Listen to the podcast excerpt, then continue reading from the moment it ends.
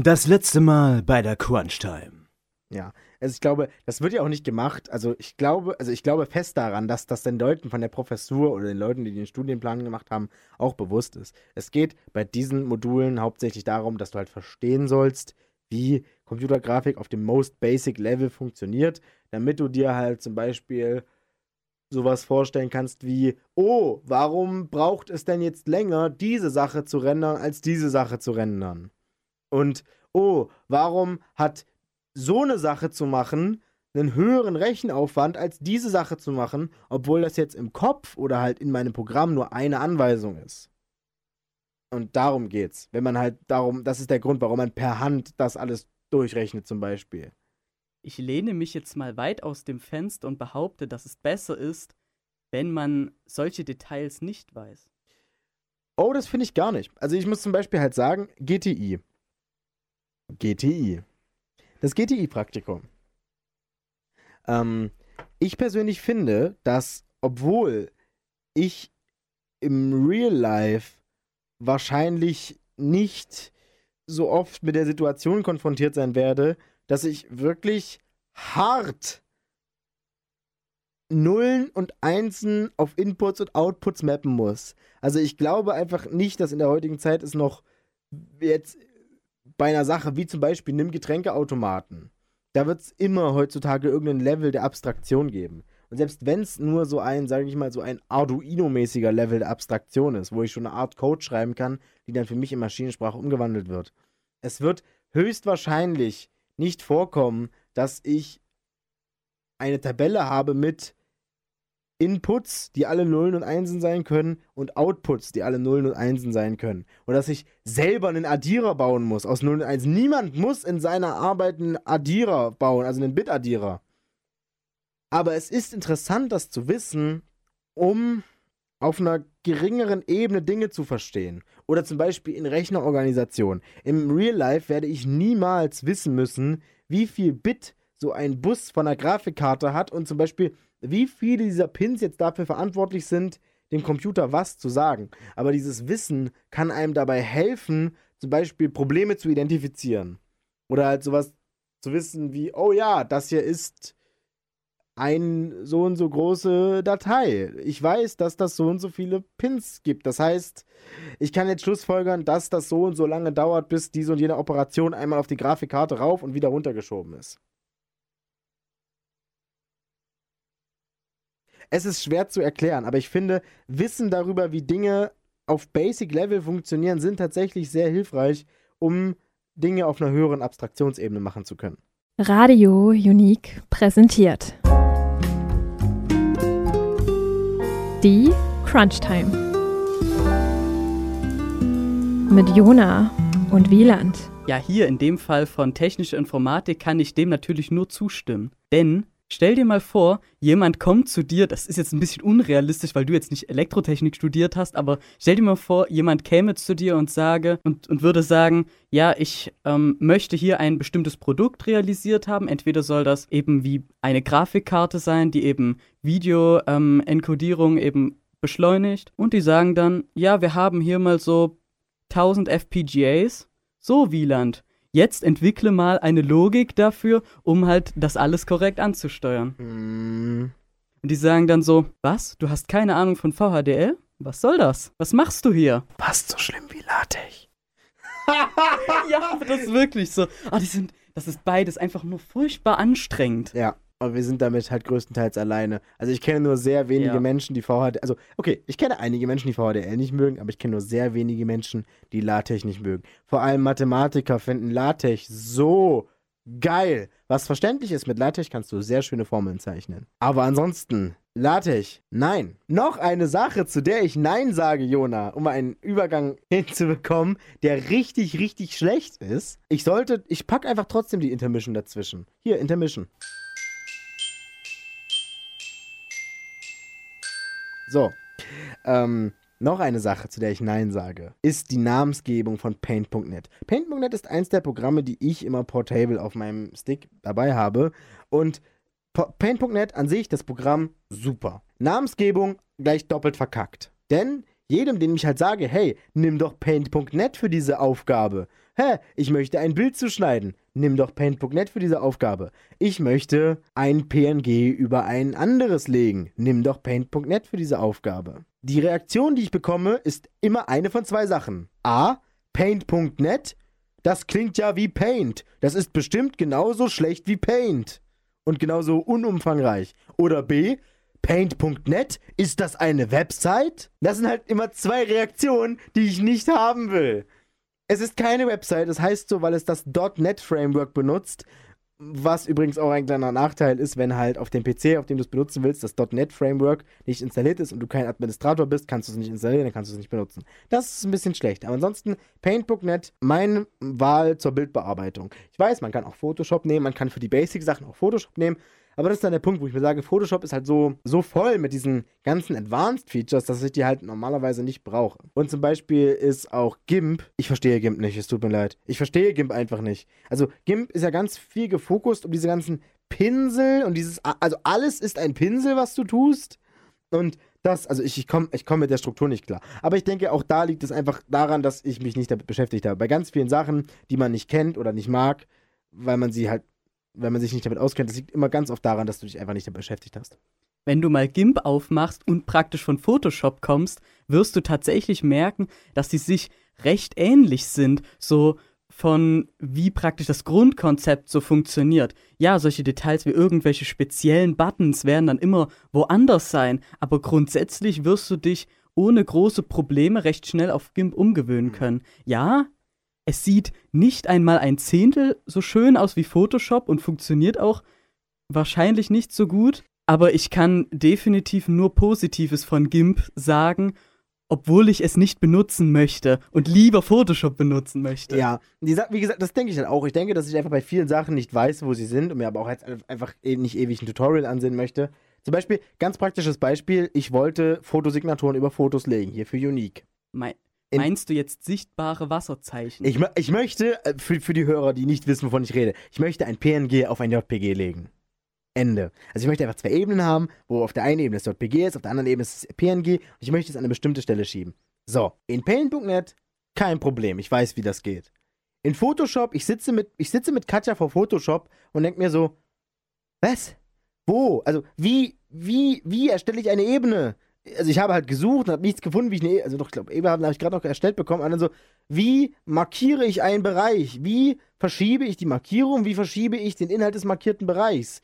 Wie ändere ich die Größe des markierten? Also, wie ziehe ich das, was ich mache? Ey, so, natürlich, das, das geht bestimmt, das geht unter Garantie, wenn man sich Videos ansieht, wie Leute so Sachen aus Spaß photoshoppen, die benutzen ja auch nur fast dieselben Tools wie ich, nur halt die advanced Tools, zum Beispiel verflüssigen. Verflüssigen hat Paint halt zum Beispiel nicht. Also Paint.net natürlich.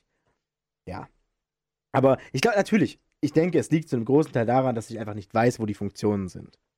Es geht bestimmt alles. Es geht bestimmt mit Photoshop. Aber Paint.net ist halt mein, mein Place to go. Ich habe das Gefühl, dass du in Paint.net eben sehr nah an den, an den Pixeln des Bildes praktisch selbst arbeitest und einfach nur so Sachen markieren kannst und die mal so rum verschieben kannst. Weil was du in Photoshop hättest machen sollen, du hättest zu bearbeiten gehen sollen und zu platzieren. Da gibt es nämlich extra ein, in einem Menü versteckt den Befehl platzieren. Dann kannst du das entweder einbetten oder verknüpfen. Ist ja, denke ich, logisch, was das macht.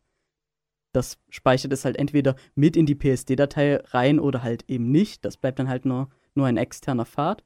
Und dann platzierst du das als Smart-Objekt. Das ist praktisch eine Ebene, die du wiederum wieder bearbeiten kannst später. Obwohl du das Bild schon importiert hast, es schon auf dein Photoshop-Fenster platziert hast und es schon auf dem Bild ist. Du kannst dann immer noch diese Smart-Ebene bearbeiten und kannst es verschieben und so weiter. Wenn du aber natürlich nur eine klassische Ebene hast, dann hast du tatsächlich einfach nur mehrere Schichten mit vielen Pixeln drauf. Und Photoshop weiß halt nicht, ja, okay, da sind halt Pixel drauf und ja, du kannst das markieren, aber das mag das halt nicht, dass du das verschiebst. Weil was soll es mit den restlichen Pixeln machen? Es geht einfach etwas abstrakter daran. Uiuiui. Das hätte dir dann wiederum geholfen, wenn du mhm. es nur platziert hättest, weil dann kannst du das einfach nur vergrößern, verkleinern, was auch immer damit machen, ohne dass da halt tatsächlich die Pixel schon direkt aufgetragen sind. Hm. Das heißt, du kannst es dann, obwohl du es erst verkleinert hast, auch wieder vergrößern, weil, eines, Ah. weil ein Smart-Objekt theoretisch nur eine weitere Photoshop-Datei ist, die du einfach nur importiert hast und die dann halt einfach nur eine bestimmte Größe hat und so weiter. Wenn du nämlich auf so ein Smart-Objekt doppelt draufklickst in der Ebenenschicht, öffnest du praktisch wie die Datei. Das ist dann halt wie so eine Art Verschachtelung. Um Gottes Willen. Also ja, es klingt hart advanced und ich werde es wahrscheinlich auch mal lernen müssen zu benutzen für advancedere Sachen als PNGs auf JPGs legen. Aber naja.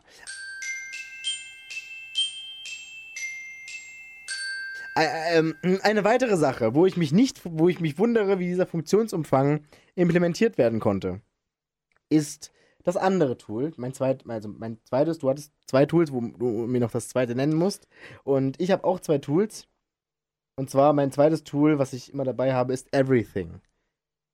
Meinst, gibt- du, meinst du das Spiel Everything? Nein, nein, nein. Es gibt ein Tool, das heißt Everything. Das habe ich sogar hier auf meinem Laptop äh, fest installiert. Es ist, es gibt Leute, die schwören auf Classic Shell zum Beispiel. Es gibt, also es gibt Leute, die sagen, wie soll ich denn mit einem Windows 10 arbeiten, wenn da nicht Classic Shell installiert ist? Und es gibt mich, der sagt, wie soll ich auf einem PC eine Suche durchführen, wenn nicht Everything installiert ist? Die interne Suche von Windows ist so schlecht. Nicht nur die, wenn man, wenn man bei Windows 10 diese, die in, der, in der Taskleiste diese, diese große weiße Fläche anklickt. Auch wenn ich in einem Ordner bin und den, die Suchleiste oben rechts benutzen will. Das, was diese Leiste findet, es dauert Ewigkeiten, bis es fertig ist. Es ist ungenau und es funktioniert allgemein überhaupt nicht. Ja klar, diese Suche ist voll smart, denn sie findet halt nicht nur Dateien, sondern zum Beispiel auch Programme. Also sie findet nicht nur die Exe, sie findet sozusagen auch, oh, jemand hat dieses Programm installiert. Das heißt, es findet auch diesen, diesen, diesen Installationswert. Und es findet auch halt Einstellungen, kannst du auch mit der Windows-Suche suchen. Aber was ich in den meisten Fällen will, ist, ich weiß, es liegt eine Datei namens pts-display.py irgendwo auf meinem System. Ich möchte wissen, wo. Ich möchte diese Datei finden. Oder zum Beispiel, es gibt ein Programm irgendwo auf meinem Rechner und das will ich gerade benutzen und ich weiß genau, wie die Echse heißt. Und ich will einfach, ich will diese Echse einfach jetzt haben. Oder es gibt ein Programm, was zum Beispiel eine ganz bestimmte Konfigurationsdatei hat. Und die, die heißt meinetwegen äh, heftig bestes Game.cfg. Und ich will einfach nur diese Datei haben. Dann nehme ich Everything. Was ich nämlich nicht verstehe ist, wenn du mit Everything etwas suchst, ist sofort alles da. Alle Ergebnisse sind sofort da. Na klar, am Anfang braucht es ein bisschen Zeit zum Indexieren, aber wenn du einen Buchstaben in der Suchleiste von Everything eingibst, sind sofort sämtliche Dateien da, die dieses Regex-Pattern matchen. Und ich verstehe nicht, wie Everything das kann und die Windows-Suche nicht. Ich habe halt immer gedacht, bei der Windows-Suche, als ich halt Everything noch nicht kannte, okay, scheinbar ist Suchen auf Laufwerken voll die schwierige Sache, die halt nicht geht ohne ewig langes Warten. Und dann habe ich Everything entdeckt. Und dann dachte ich mir so, wieso sind die Leute, die Windows entwickelt haben, die also wissen müssten, wie Windows funktioniert und wie man die, die, die, die System-API von Windows richtig benutzt, die müssten doch fähig sein, eine schnellere Suche zu programmieren, als Leute, die halt nicht direkt von Windows kommen. Weil, wie gesagt, auch Everything kocht nur mit Wasser. Auch Everything kann nichts mehr machen, als die Windows-API benutzen. Wie machen die das? Ich bin der Meinung, dass die einfach zwei verschiedene Suchverfahren benutzen. Ich glaube nämlich, dass die Windows-Suche auch tatsächlich innerhalb der Dateien dann ähm, nach irgendwelchen Begriffen sucht. Und deswegen braucht die halt entsprechend lange, weil die nicht alles indexieren kann. Und dein Everything sagt wahrscheinlich einfach nur, ach ja, ich merke mir einfach hier die ganzen Dateinamen und merke mir, wo das liegt. Dann so, ach ja, here you go, wenn du danach suchst. Habe ich halt auch gedacht. Ich habe auch gedacht, okay, es ist scheinbar einfach eine Indexierung und er sucht dann nur noch eine Datenbank. Mhm. Aber wenn ich eine Datei erstelle, ist die sofort da. Also wenn ich jetzt mein Everything aufmache und gebe, und gebe super geile Datei.txt ein, dann ist da nichts. Und wenn ich irgendwo auf meinem PC, selbst in irgendwelchen obskuren Windows-Ordnern, Rechtsklick, neu, Textdokument, supergeile Datei.txt. Ich drücke Enter, gebe Everything rein, äh, sie ist da. Ja, natürlich, du kannst nicht einfach so die Festplatte im Gesamten durchsuchen nach irgendeiner Datei, die halt einfach so heißt. Das dauert einfach viel zu lange. weißt du, was Everything macht? Ich glaube, das überwacht, welche Dateien du erstellst. Das könnte sein. Das wäre sehr gruselig, aber das würde Sinn ergeben.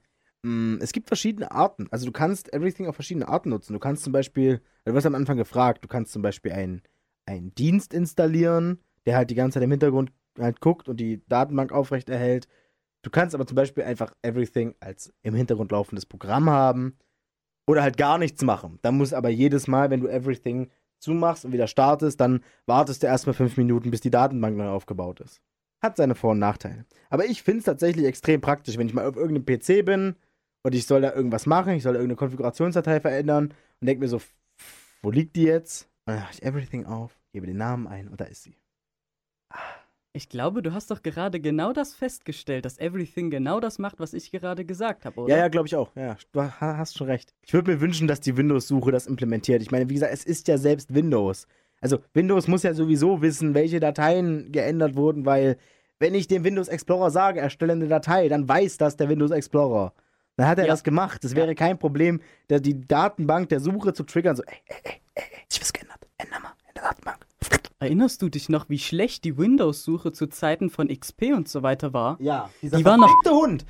Die war noch 100 Mal schlimmer als jetzt bei den neuen Windows. Ja, na klar. Weil ich bin von, als ich von Windows XP auf 7 umgestiegen bin, habe ich gemerkt, wie cool eigentlich die Suche ist, weil unter Windows XP konntest du die Suche einfach vergessen. Da bist du tatsächlich schneller, wenn du einfach nach der Datei überall selbst suchst. Ja. Anstatt in Windows XP halt zu suchen. Und in Windows 7 hat, okay, das dauert dann halt mal vielleicht fünf Sekunden, aber das hat es dann gefunden. Hm. Aber mittlerweile, so ein paar Jahre später, habe ich gemerkt, dass die Suche tatsächlich über die Zeit hinweg schlechter wird. Ich weiß nicht, ob das einfach nur damit zusammenhängt, wenn du mehr Dateien hast, dass die Suche dann einfach inkompetenter wird und einfach überhaupt nicht mehr das findet, was es soll, nur noch irgendwelche seltsam zufällig ausgewählten Dateien. Oder ob das einfach nur damit zusammenhängt, dass ich mal wieder einfach nochmal mein Windows zurücksetzen sollte. Das, das wurde mir tatsächlich von einem Freund empfohlen. Ja, du musst jedes halbe Jahr Windows nochmal komplett neu auf deinem Computer draufsetzen, damit das wieder vernünftig funktioniert. Das kann ich auch voll verstehen, warum man das macht. Ich glaube, das kann viele Probleme fixen. Ja, aber das ist ja generell so. Ich meine, ich glaube, das fixt viele Probleme aus dem Grund, aus dem Neustart viele Probleme fixt. Oder halt, also Problem, wenn er halt, also Neustart fixt ein Problem, wenn das Problem irgendwie im Arbeitsspeicher lag. Wenn sich das, Ja. wenn sich irgendwas verlaufen. Ein Problem ist, wenn irgendwas auf der Festplatte halt schief läuft oder wenn irgendeine Konfigurationsdatei schlecht geschrieben wurde, dann ist ja der Fehler, der da in der Datenstruktur, die in den Daten vorliegt, der ist ja persistent. Wie gesagt, Genau. wenn du halt, wenn du halt in deinem Arbeitsspeicher irgendeinen Fehler hast, machst du an, machst du aus, wieder an, dann ist der Arbeitsspeicher leer und der Fehler ist nicht mehr da. Aber wenn du natürlich in deinem Dateisystem irgendeinen Fehler hast, dann machst du aus, wieder an und der Fehler ist immer noch da. Deswegen kann ich mir das sehr gut vorstellen.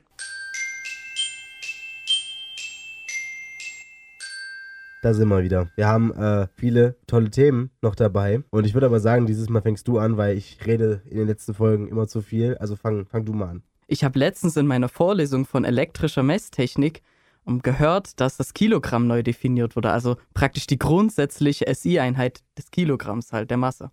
Und wie wurde die neu definiert? Gibt es nicht so ein Urkilogramm und das bestimmt, wie viel ein Kilogramm ist? Und was haben sie jetzt neu definiert? Haben sie ein bisschen was abgeschabt davon und dann gesagt, okay, das ist jetzt das Kilogramm? Ja, du hast recht, das wurde bis letztens. Was? okay, gut. Nein, es Nein, die haben da nichts abgeschabt, aber du hast recht, dass es ein Urkilogramm gab. Das war halt einfach nur ein Metallzylinder, der halt irgendwo in Paris stand, aus, aus Platin und Iridium, glaube ich. Und ja, der hat einfach praktisch die Referenzgröße des Kilogramms bisher definiert. Schön, dass du gefragt hast, wie die das jetzt machen. Da haben nämlich Wissenschaftler zwei verschiedene Methoden entwickelt. Was sind das für Methoden, Jona? Du erzählst mir bestimmt gleich, was das für zwei Methoden sind. Exakt, Wieland. Das ist nämlich einmal die sogenannte Wattwaage und auf der anderen Seite das Avogadro-Projekt. Im Endeffekt hat sich aber die Wattwaage durchgesetzt. Ich kann dir mal ungefähr sagen, wie die funktioniert. Momentan muss ich an Sonnensegel denken, so von wegen Elektroden schubsen ein Sonnensegel voran, aber du wirst mir bestimmt gleich erzählen, wie die Wattwaage funktioniert. Ja, das klingt schon ein wenig nach dem, wie es funktioniert. Natürlich, aber etwas abstrakt. Ähm, auf der einen Seite hat man eben ein Gewicht, was man messen will, praktisch als Referenzgröße. Und auf der anderen Seite wird dieses Gewicht eben durch die ähm, elektromagnetische Kraft ausgeglichen. Dafür hat man eben eine Spule, die ähm, darunter gewickelt ist. Und dort kann man einfach Strom messen, beziehungsweise die Induktionsspannung messen. Ah, okay. Um eben eine Kilogrammmessung festzustellen, muss man praktisch zwei Experimente machen. Einmal die sogenannte Wägung und einmal eine Bewegung.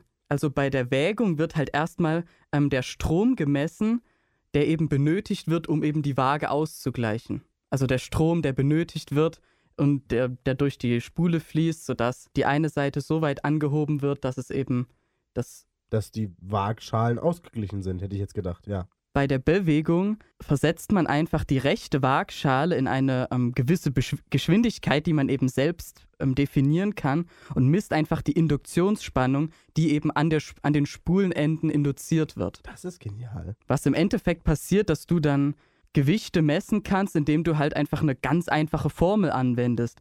Die ist halt einfach nur U mal I, also die Leistung, die du halt praktisch gemessen hast über die beiden ähm, Experimente hinweg, ist halt die Gewichtskraft mal die Geschwindigkeit, die du eben eingestellt hast. Und somit kannst du eben ganz einfach die Gewichtskraft eben von irgendetwas messen. Und das ist, und das basiert dann tatsächlich immer auf den Naturkonstanten. Das ist natürlich geil. Die Sache, die ich mich dann natürlich frage, ist, um das ausrechnen zu können, musst du ja genau wissen, ähm, wie an dem Ort, an dem du dich befindest, das FG ist. Weil, also nicht das FG, sondern das äh, kleine G, die Erdbeschleunigung.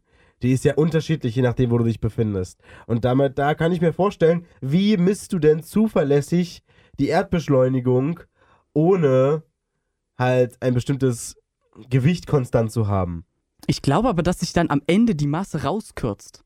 Weil, weil du musst ja irgendwie das G ausrechnen, das ist ja unabhängig Hm. von der Masse, sondern Stimmt. nur die Gewichtskraft ist ja abhängig von der Masse und der Ortsbeschleunigung. Ein Rätsel, was bestimmt gelöst wurde, nur wir finden die Lösung nicht. Nicht wahr, Jona? Ja, genau. Du fragst dich wahrscheinlich, warum das überhaupt gemacht werden musste. Ja, das frage ich Das- mich allerdings.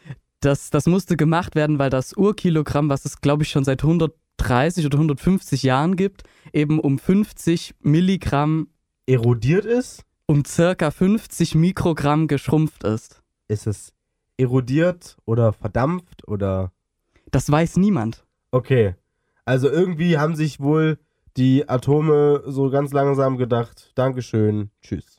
Ja, genau. Du fragst dich natürlich, wie stellt man so etwas fest? Weil es ist ja literally die Definition für ein Kilogramm. Du kannst ja nicht einfach mal messen und sagen, ach ja, das, Oh, da, da mein fehlt Ki- jetzt ein bisschen was. Mein Yes. Kilogramm wiegt kein Kilogramm mehr. Das Kilogramm Heu ist nicht so schwer wie das Kilogramm Federn. Ja, genau. Okay. Und wie hat man wie hat man es festgestellt? Das ist ja nicht das einzige typische Urkilogramm. Die haben davon halt ganz viele Kopien quer über die Welt verteilt und haben dann einfach mal Messungen heutzutage verglichen und mal geschaut, wie schwer die tatsächlich jetzt heutzutage sind. Und da haben die halt ungefähr das abgeschätzt. Du kannst halt auch nicht genau sagen, was jetzt nun der richtige Kilogrammwert ist, weil die anderen sich ja auch verändert haben. Aber den Wert schätzen sie so ungefähr, dass es sich so um die Größenordnung handelt. Okay. Weißt du, was mir da aber noch einfällt? Ähm, es wiegt doch ein Liter Wasser ein Kilo. Und zwar nicht nur ungefähr, sondern genau. Hat sich das denn verändert? Ich meine, die spezifische, oder, oder bin ich gerade blöde? Liebe Zuhörer, wenn ihr das besser wisst, ähm, wieland.radio-unique.de, ne? Aber, weißt das frage ich mich gerade. Wiegt nicht ein Liter Wasser ein Kilo? Und das müsste es doch immer noch tun, weil das hängt ja davon ab, wie, wie die Dichte des Stoffes ist. Ja, aber ich glaube, die Dichte ist nie genau, also ein Kilogramm pro Kubikdezimeter, Kubikdezimeter. genau. genau, genau, das wär's.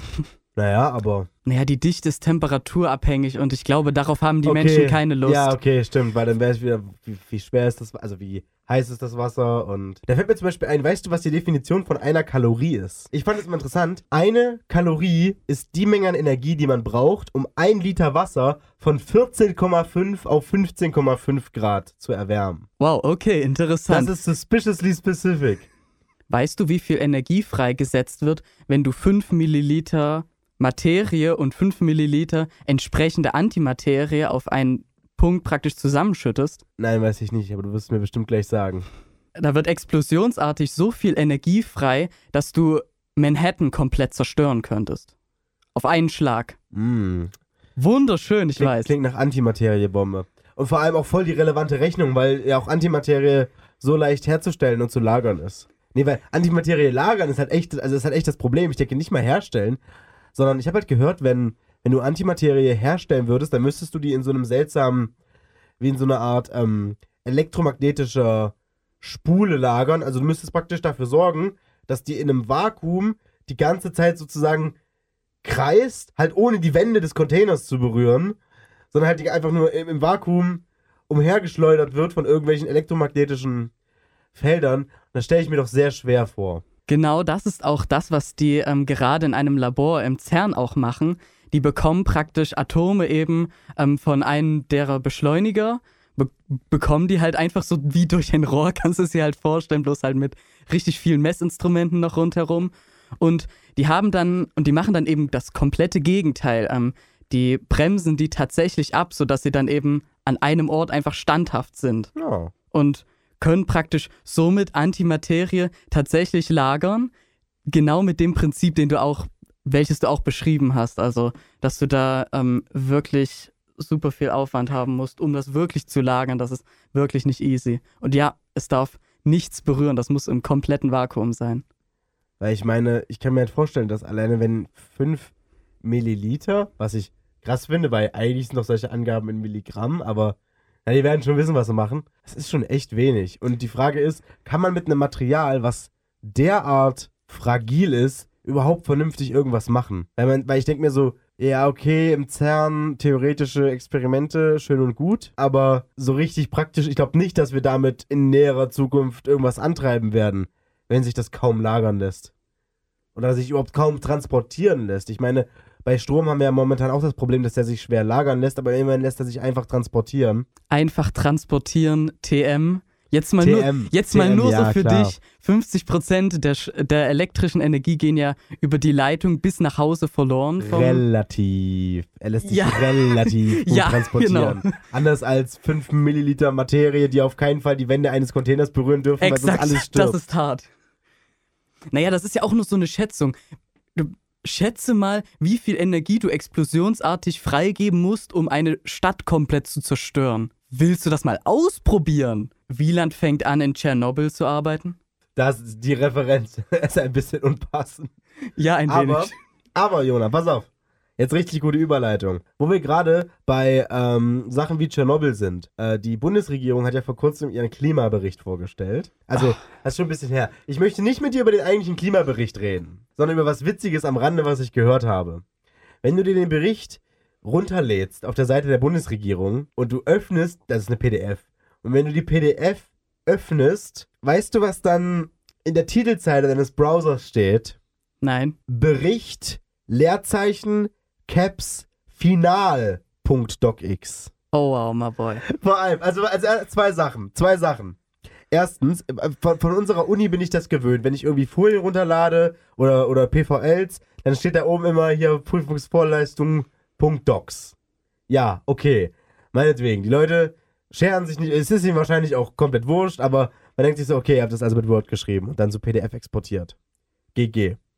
Aber könnt ihr ja machen. Aber das Geile ist, es, dieses Final ist so richtig wie, wenn, wenn, wenn man irgendwie eine Arbeit schreiben muss und dann gibt man die, dann, dann will man die abgeben, ist so, scheiße, doch noch, okay, äh, hier, schnell was berichtigen, okay, Bericht V2, Bericht V3, Bericht Final, Bericht Final jetzt wirklich, Bericht Final letzte Änderung Punkt Docs, Bericht Final letzte Änderung V2 Punkt Docs. Und ich, ich fände es einfach toll, auch, auch die Leute, die diesen Klimabericht exportiert haben, sind nur Menschen, die sich mit den ganz normalen technologischen Gegebenheiten auseinandersetzen müssen.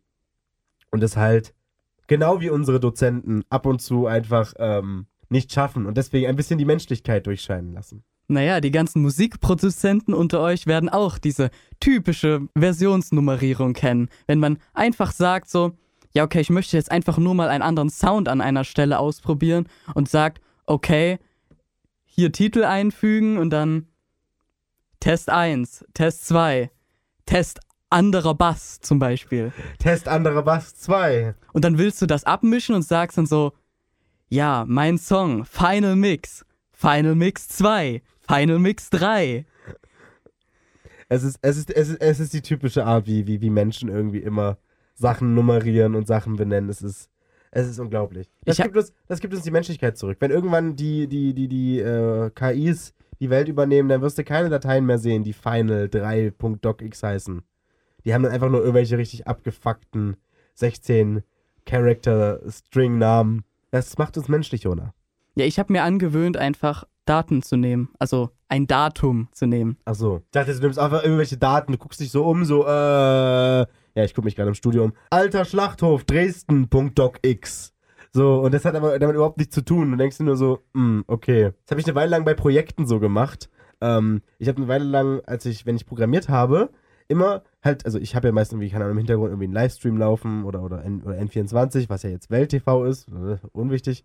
Äh, aber da mache ich es ganz oft so, dass ich Projekte, wenn mir einfach kein Name einfällt für einen Prototyp, dann nenne ich den einfach so, wie das, was ich in dem Moment höre. Ich habe zum Beispiel eine Minecraft-Welt, also weil ich habe auch so, okay, weil ich will eine neue Minecraft-Welt anfangen, wie benenne ich die? Die heißt 114 Ballons. Ich dachte, wie benenne ich die? Okay, ich höre jetzt hin, was bei N24 läuft. 114 Ballons wurden zu diesem Zeitpunkt. Und dann denke ich mir, okay, 114 Ballons. Interessant. Oder zum Beispiel, eine, eine meiner Spieleprototypen heißt einfach Rock It, weil ich halt zu dem Zeitpunkt, wo ich mich gefragt habe, wie nenne ich das, habe ich ein Lied gehört, also okay, ich höre jetzt einfach hin. Und das nächste, was in den Lyrics kommt, das ist halt, das ist halt der Name. Und das war halt Rocket. Ähm, ja. Naja, ich kann mir vorstellen, wenn du ein Dokument auf dieser, in dieser Größe eben veröffentlichen möchtest, dass du halt nochmal einige deiner Vorgesetzten nochmal fragen musst und die nochmal sagen müssen, ja, das ist okay. Ey, das ist richtig schlimm, solche, solche Deadlock-Situationen mit, mit Bestätigung. Ja, ich habe genau. momentan bei einem, ähm, bei einem hochschulpolitischen Projekt, was wir demnächst umsetzen wollen, worüber ich halt noch nicht so sehr reden kann, aber da habe ich momentan auch das Problem, dass ich da von ganz vielen Stellen Bestätigungen brauche, dass ich das halt machen darf. Aber das Problem ist, so gut wie alle Stellen sagen, ich gebe dir die Bestätigung, wenn alle anderen die Bestätigung gegeben haben. Das sagen aber alle. Meinst du nach dem oder mit dem? Na, nach dem, die sagen, zeig uns, also Stelle A sagt, sag mir, dass Stelle B, C und D gesagt haben, du darfst das machen, dann sage ich dir, du darfst das machen. Stelle B sagt, zeig mir, dass Stellen A, C und D gesagt haben, du darfst das machen, dann sage ich dir, dass du das machen darfst. So, und ich, denk- ich sitze so da, Leute, so funktioniert das nicht. Dann, dann kriege ich nie eine Berechtigung und eine Bestätigung dafür. Ah, naja.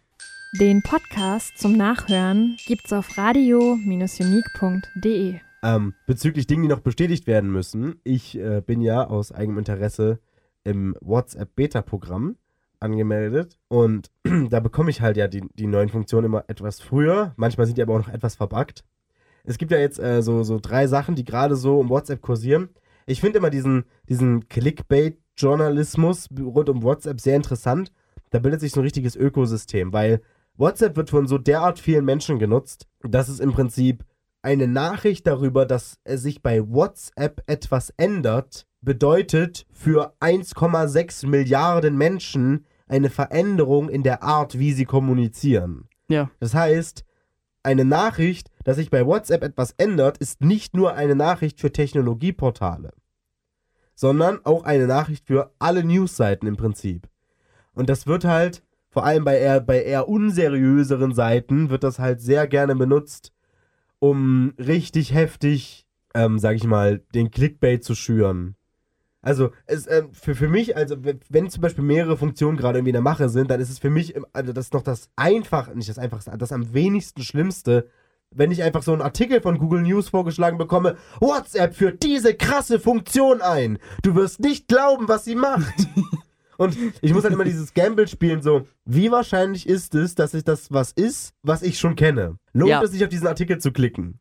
So, und dann, dann gibt es aber noch eine Sache, dafür musst du aber wissen, was diese drei Funktionen sind, an denen gerade so ein bisschen gefummelt wird. Zum einen ist es die Sperrung per Fingerabdruck. Wenn dein Handy einen Fingerabdrucksensor hat, kannst du in WhatsApp selbst jetzt sagen, äh, ich möchte, zum Beispiel habe ich bei mir eingestellt, ich möchte alle 30 Minuten muss ich meinen Fingerabdruck scannen, damit, sondern damit WhatsApp sich anzeigen lässt. Meinst Hm? du, dass das nicht etwas ähm, zu lang ist, wenn jemand dir einfach dein Handy wegnimmt und einfach irgendjemanden, irgendwelchen Leuten irgendwas schreibt? Da hilft dir doch die halbe Stunde nichts. Ja, das, mir geht halt vor allem darum, dass ich das halt ausprobieren wollte, wie das denn funktioniert und ob das gut funktioniert und Ah, es, okay. Es ist zum Beispiel, was mir halt aufgefallen ist, es ist zum Beispiel ultra nervig, wenn ich mein Handy in meiner Fahrradhalterung eingespannt habe. Die ist halt wasserdicht und mein Fingerabdrucksensor ist halt hinten. Das heißt, ich kann auf dem Fahrrad kein WhatsApp benutzen. Ja, was wow, ihr, das ist scheiße, ja. Okay, was ihr sowieso nicht machen solltet, liebe Zuhörer, denn das ist ja böse, böse. man sollte auf dem Fahrrad keine WhatsApp-Nachrichten schreiben. Ja, das sowieso, Ja, nur halt lesen. Ja, also ja, auch das. Deswegen, wenn ich einfach nur, wenn ich mir gerade an der Ampel stehe und halt kurz mal runterziehen möchte, ah, was ist denn hier los? Das kann ich halt leider nicht richtig machen. Das nächste ist der Dark Mode. Es wird äh, seit einiger Zeit an einem Dark Mode gebastelt. Oh, endlich. Genau, ja. ähm, aber ganz viele Leute, die halt im Beta-Programm sind, ich zum Glück noch nicht, experiencen das unfreiwillig. Es gibt noch keine Möglichkeit, auch in der Beta-Version das zu aktivieren, aber bei den Beta-Nutzern aktiviert sich das manchmal einfach und dann haben sie halt meinetwegen halt schwarzen Hintergrund mit schwarzem Text. Oder Oh, halt wow, okay. dunkelgrauen Hintergrund mit schwarzem Text.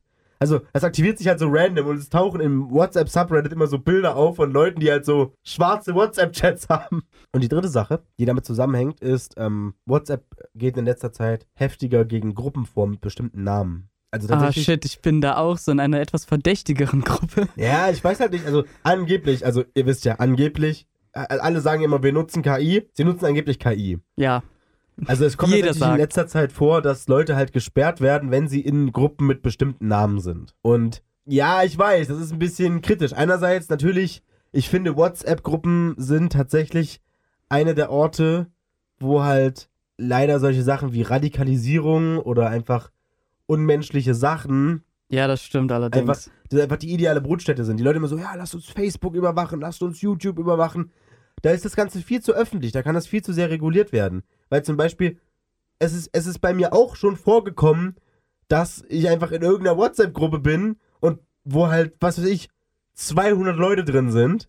ja. Und dann denkt sich halt irgendein Mensch so, ey, lass mal ein Enthauptungsvideo in diese Gruppe stellen. Und dann, Oh, und dann denke okay. ich mir so, okay, hm. Und man kann dagegen halt nichts machen, weil es ist halt rechtlich gesehen ein privater Raum. Das heißt, Ja.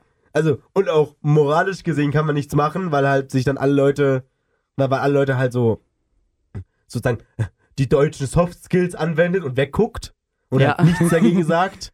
Weil es ist jetzt schon scheiße, aber jetzt halt nicht so scheiße, dass ich was dagegen sagen müsste. Und wenn man halt was dagegen sagt, dann sagen halt diese Leute als Response meistens, ja gut, dann, also wenn dich das jetzt so sehr stört, dann tritt doch aus aus der Gruppe. So, aber damit würde man ja nichts erreichen, außer dass man dann diese Leute ja alleine lässt damit. Ja, und die posten immer noch den gleichen Scheiß in der Genau. Gruppe und du hinderst sie ja nicht genau, daran. genau, das ist das. Also WhatsApp-Gruppen sind wirklich und zum Beispiel in Indien, also in Indien wurde ja schon, bevor das weltweit so war, in Indien wurde ja WhatsApp-Weiterleitung eingeschränkt. Weil ganz, ganz oft, also in, in es kommt in Indien scheinbar ultra häufig vor, dass Leute von Lynchmobs halt umgebracht werden, weil sich per WhatsApp die Meldung verbreitet, dass sie Vergewaltiger sind. Also per WhatsApp. Also irgendjemand hat meinetwegen irgend so ein Bild von irgendwem und schreibt dann so, das ist ein Vergewaltiger, er hat meine Schwester vergewaltigt und macht dann halt so weiterleiten und klickt dann alle seine Kontakte an. Und die klicken dann all ihre Kontakte an. Und so spreadet sich das übelst schnell weiter. Darum wurde in Indien, noch bevor diese Beschränkung weltweit eingeführt wurde, beschränkt, dass du eine Nachricht immer nur in sieben, war es glaube ich, WhatsApp-Chats auf einmal weiterleiten konntest. Und jetzt ist die Sperre, ich glaube, ich glaub, in, äh, in der restlichen Welt darfst du nur in 20 Chats gleichzeitig was weiterleiten. Ich hoffe, dass sie das auch eingeschränkt haben, ähm, dass, dass du auch keine Broadcast-Gruppe für all deine Kontakte machen kannst, weil dann ist ja dieses Feature etwas umgangen. Ja, aber ich glaube auch eine Broadcast-Liste kann nur gewissen, kann nur gewisse Mengen an Leuten enthalten, das weiß ich aber nicht genau. Aber ich dachte, das könnte mehr Leute enthalten als eine normale Gruppe. Ja. Nee, aber es ist auch keine Gruppe, sondern ich rede ja von einer Weiterleitung einfach. Wenn ja, halt du musst ja sehen, die Broadcast-Gruppe ist ja an sich keine Gruppe. Ja, das ist ja praktisch einfach nur ein Link für alle Leute, die Ja. dort drin sind, an die das halt einfach gepusht wird. Und wenn du eine Nachricht dort einfach nur reinschickst, dann ist es ja das Gleiche. Das ist eine interessante Frage, Jona. Lass mich mein WhatsApp mit Fingerabdruck entsperren und dann lass mich mal einen neuen Broadcast machen. 0 von 256. Ich könnte 256 Leute zu meiner Broadcast-Liste hinzufügen.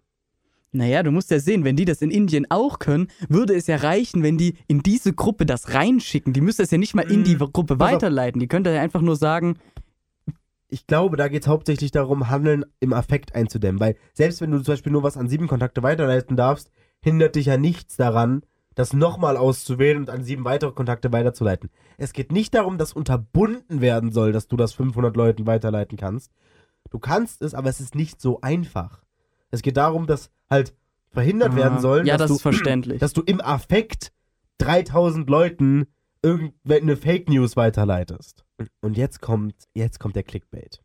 Ich sehe eine Meldung und bin komplett verwirrt. WhatsApp sperrt Nutzer. Das müssen sie tun, um auf keinen Fall gesperrt zu werden. Und dann sehe ich das Titelbild und auf dem Titelbild ist ein Handy zu sehen, auf dem der Bildschirm zu sehen ist, der erscheint, wenn du dein WhatsApp per Fingerabdruck gesperrt hast. Und da steht dann ja. WhatsApp gesperrt. Und die haben halt das weggeschnitten, wo halt steht Fingerabdruck auflegen. Oh nein, sind so, na. oh, Leute. Oh Gott. Also, es ist ja, jetzt ist die Frage, das ist die Frage, die ich mir gestellt habe, die ich dir gerne stellen würde. Ist das falsch? Weil theoretisch, es ist ein gutes Symbolbild. Du, du redest darüber, dass Leute auf WhatsApp gesperrt werden und du hast ein Bild, wo steht WhatsApp gesperrt. Dass dieses Bild so nicht auftaucht, wenn du gesperrt wirst, sondern dieses Bild so auftaucht, wenn du dein WhatsApp gesperrt hast, ist natürlich faktisch falsch, aber ist die Frage, wenn das als Symbolbild funktioniert, ist es dann in Ordnung? Ich denke, das ist in Ordnung, weil es kann ja sein, dass das gerade erst irgendwie ähm, neu rauskommt, dass die jetzt eben mit irgendwas anfangen und dann hast du halt eben kein richtiges Bild von Leuten, die halt gesperrt wurden, weil, naja, bring mal einen Artikel dann so in drei Stunden raus. Find mal so ein Bild. Ja, stimmt auch wieder. Nur manchmal geht der Clickbait-Journalismus mit WhatsApp wirklich ein bisschen äh, über die Stränge. Ich meine, ich, ich sehe bis heute Artikel bei, bei Chip. Teilweise kommt, also jetzt oder gestern oder so in dem Zeitraum Artikel raus, wo es heißt, drei heftige WhatsApp-Tricks, die Sie kennen müssen. Und dann sind das irgendwie, ja, schreib mal fett, kursiv und durchgestrichen. Oh wow. Also das ist schon, das ist schon heftig. Und dann vor allem von einem Technikmagazin und nicht mal von, von Brigitte oder so, die das auch schon gebracht haben. Also jeder von euch Hörern, der noch nicht weiß, wie man so etwas macht, ihr solltet das definitiv mal nachschauen, weil, my boy. Es ist, es ist sehr nützlich. So kann man, ich kann sehr gut äh, Betonungen so mitmachen. Also wenn ich so eine Nachricht schreibe und dann sage so, ja, vielleicht müssen wir das machen, so nach dem Motto, dann kann ich halt das wir kursiv schreiben und dann sieht man in der Nachricht dieses, man kann das Kursive hören in der Ja. inneren Stimme. Egal. So, aber wo wir gerade bei seltsamen Sachen wie äh, das kursive Hören, mm, you can't hear pictures, silly, sind, ähm, ich habe gehört, Jona, du hast auch noch eine richtig geile Idee, wie man nicht nur wie ich das Hören von Bildern, sondern den Mathematikunterricht revolutionieren könnte. Ja, denn mir kam letztens nämlich die Idee, naja, was ist denn, wenn der Vollwinkel jetzt mal nicht 360 Grad oder 400 Grad bei den Verirrten ist? Möchtest du mir ganz kurz erklären, was verirrte Winkel sind? Ganz schnell oder halt für mich und für die Hörer? Ähm, 400 Grad Vollwinkel wird vor allem in der, in, in der technischen Zeichnung gern benutzt, weil dann hast du eben 100 Grad als rechten Winkel. Das eignet sich eben sehr gut, um halt einen Winkel Ah. zu Vierteln, Fünfteln, halt alles, was du halt machen möchtest. Ich mag das persönlich überhaupt nicht, wie du sicherlich aber, gemerkt aber ist, aber ist hast. die Frage, ist verirrt jetzt ein Begriff von, also nimmt man das wirklich so oder hast du das jetzt so genannt wie, ja, das sind diese verwirrten Maschinenbauer, die machen das so? Oder Ja, genau so habe ich das Das, gemeint. ach so, also man nennt das nicht wirklich verirrte Nein, nein, nein. Winkel. Okay, hm, okay. Meine Idee war, den Vollwinkel einfach auf 480 Grad zu setzen. Wisst ihr warum? Weil du damit einfach viele sinnvolle Winkel von einem Vollwinkel eben ausdrücken kannst. Du kannst ja nämlich die 480 halt durch wirklich viele sinnvolle Zahlen teilen. Zum Beispiel alle Zahlen bis 6 und dann 18, 12 und so weiter. Das heißt, du könntest einfach sagen, ja, ich teile dann einfach den Vollwinkel durch 8 oder 10 und so weiter. Und die, die Zahl ist einfach Ah. ziemlich angenehm. Ah, Und okay. Also es, es Mhm. geht praktisch um die Primfaktorzerlegung von dieser Zahl 480. 480 Und das ist meiner Meinung nach viel günstiger als die von 360. Okay, also wenn ich das nochmal für mich und für die Hörer zusammenfassen darf, du sagst also, wenn der Vollwinkel 480 Grad wäre, weil sich 480 oder halt 48 oder weil sich halt 480 sehr gut teilen lässt, zum Beispiel halt durch 10, durch 6, durch 12, durch 15, 12, durch 15, durch also halt, halt, halt durch ganz viele Genau, Zahlen. das Das, heißt, halt, äh, ähm, das heißt, fünf, also zum Beispiel x Fünfzehntelwinkel, x Zehntelwinkel etc. etc. wären durch ganze Zahlen ausdrückbar, durch, also durch ganze Grade. Das wären halt nicht 13,27 Grad, sondern halt irgendeine glatte Zahl, was halt nice wäre. Ja, man fragt sich natürlich, warum ist jetzt die 480 günstig?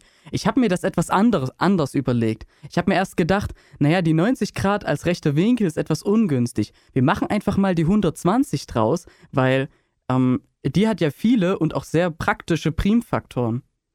Du kannst ja die 120, 120 ist ja praktisch, ähm, jetzt mal noch nicht in Primfaktoren, ja 10 mal 6 mal 2 naja, die kannst du dann auch wieder durch diese, durch diese richtig vielen Faktoren teilen, weil die Faktoren, die ich genannt habe, da bleibt dann auch meistens noch eine 4 oder so etwas als Rest, sodass du eben auch einen rechten Winkel recht günstig Oh. bezeichnen kannst. Das müsste man einfach nur mal ausprobieren und mal gucken, wie sich so damit rechnen lässt. Wie günstig das ist. Aber meiner Meinung nach ist das, denke ich, dem bisherigen System überlegen. Aber man kann natürlich jetzt nicht einfach mal eine Änderung wie halt in Git einfach an alle rauspushen und die machen das jetzt einfach so. Also doch, du kannst es machen wie die verwirrten, äh, nee, wie die verirrten Ingenieure und es einfach selber machen. Dann musst du einfach immer rumstellen, so, ich nutze die Jonasche Winkelberechnungsweise. Und dann programmierst du eigene Taschenrechner. Also musst du eigene Module für Taschenrechner bereitstellen und, und dann wirst du steinreich. Halt wie die Professoren, die einfach so eigene Bücher schreiben. Übrigens richtig nice. So, ohne Witz, pass auf, ohne, ey, das muss ich, dir- das muss ich dir noch erzählen. Egal, egal wie lange die Aufnahme schon ist, das muss ich dir noch erzählen. Ey, ich habe einen Professor und der hat uns halt so ein Buch gezeigt, was wir halt, so er meinte so, ja, in diesem Buch stehen Sachen drinne, die ich nicht in der Vorlesung behandeln werde, die aber klausurrelevant sein werden. oh, nice. Also, oh ja, dieses Buch empfehle ich Ihnen nicht nur, weil ich mit dem Autor ab und zu ein Bier trinke. Und, und dann gucke ich so auf Amazon, das Buch kostet 50 Euro. Und dann, Oh no. mein, pass auf, und mein, mein erster Gedanke war, wieso holt sich der Professor nicht legit äh, Amazon Partnernet und macht dann halt immer so Amazon Reflink auf das Buch, der würde, habe ich mir habe ich, hab ich ausgerechnet, weil ich irgendwie nichts zu tun habe in der Form, also habe ich ausgerechnet, ähm, der würde pro Semester bis zu 300 Euro verdienen. Also wenn wir davon ausgehen, dass jeder das Buch kaufen muss, um halt lernen zu können für die Prüfung und da sitzen halt 200 Leute im Hörsaal, ähm, also ich, es war nicht genau, es war irgendeine krumme Zahl, aber da sitzen halt 200 Leute im Hörsaal. Wir gehen davon aus, die müssen es alle kaufen. Wenn die das mit dem Reflink kaufen, bei Büchern verdienst du mit dem Amazon Reflink, glaube ich, 3,5 Prozent von 50 Euro und das dann halt mal 200. Also das wäre keine schlechte Summe dafür, dass er im Prinzip nichts machen müsste, außer das einmal einrichten und dann halt den Link in der Vorlesung sagen. Dann auch irgendwie schön kürzen und dann, dann, dann kriegt das keiner mit. Ja, genau. Du musst halt aber einfach nur sehen, ja, viele Leute werden das einfach nicht über diesen Link kaufen. Also realistisch wird er dann, und es wird auch nicht jeder Student das Buch kaufen. Ja, also realistisch wären es aber sicherlich trotzdem noch 100 Euro, die er bekommen könnte. Deswegen. Und vor allem, wenn er mit dem Auto die ganze Zeit hier ähm, ein, ein Bier trinkt, dann ist das ja eigentlich gar keine schlechte Idee. Ja, dann bekommt er vielleicht ja auch nochmal was ab oder so. Aber heutzutage verdient man ja, glaube ich, sowieso nichts mehr mit Büchern. Also. Ah ja, also Alimente sind. Ah. Ali, Alimente. Nicht Alimente. Wie heißt das? Wie heißt das? Tantiemen. Alimente sind was anderes. Wer A sagt, muss auch Limente sagen, ne? Aber ja, also Tantiemen sind äh, derzeit sehr niedrig. Darüber können, wir, darüber können wir aber in einer anderen Folge reden, lieber Jona. Denn wir sind ähm, äh, schon, schon wieder am Ende. Vielleicht. Ähm, dieses Auto hört niemand, denn wir haben schon eins.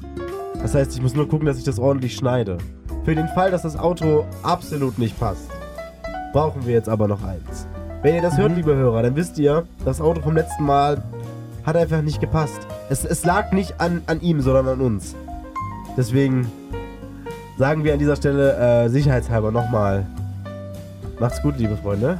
Wir hören uns nächsten Monat wieder bei einer neuen Folge der Crunch Time. Okay, liebe Hörer, dann schaltet einfach nächsten vierten Sonntag einfach wieder Radio Unique ein. Natürlich könnt ihr das Ganze auch einfach nochmal auf unserer Website hören, ein bisschen später.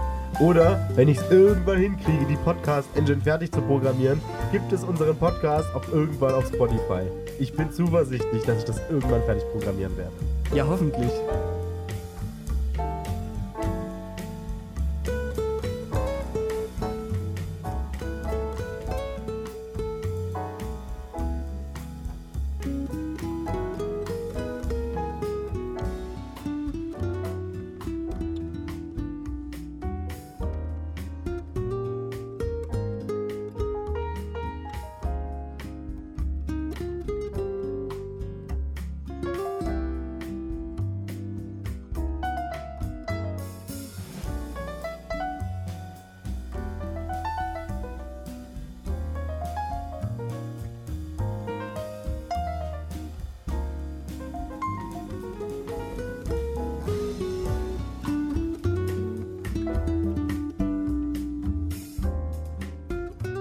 Das war die Crunch Time, eine Produktion von Radio Unique.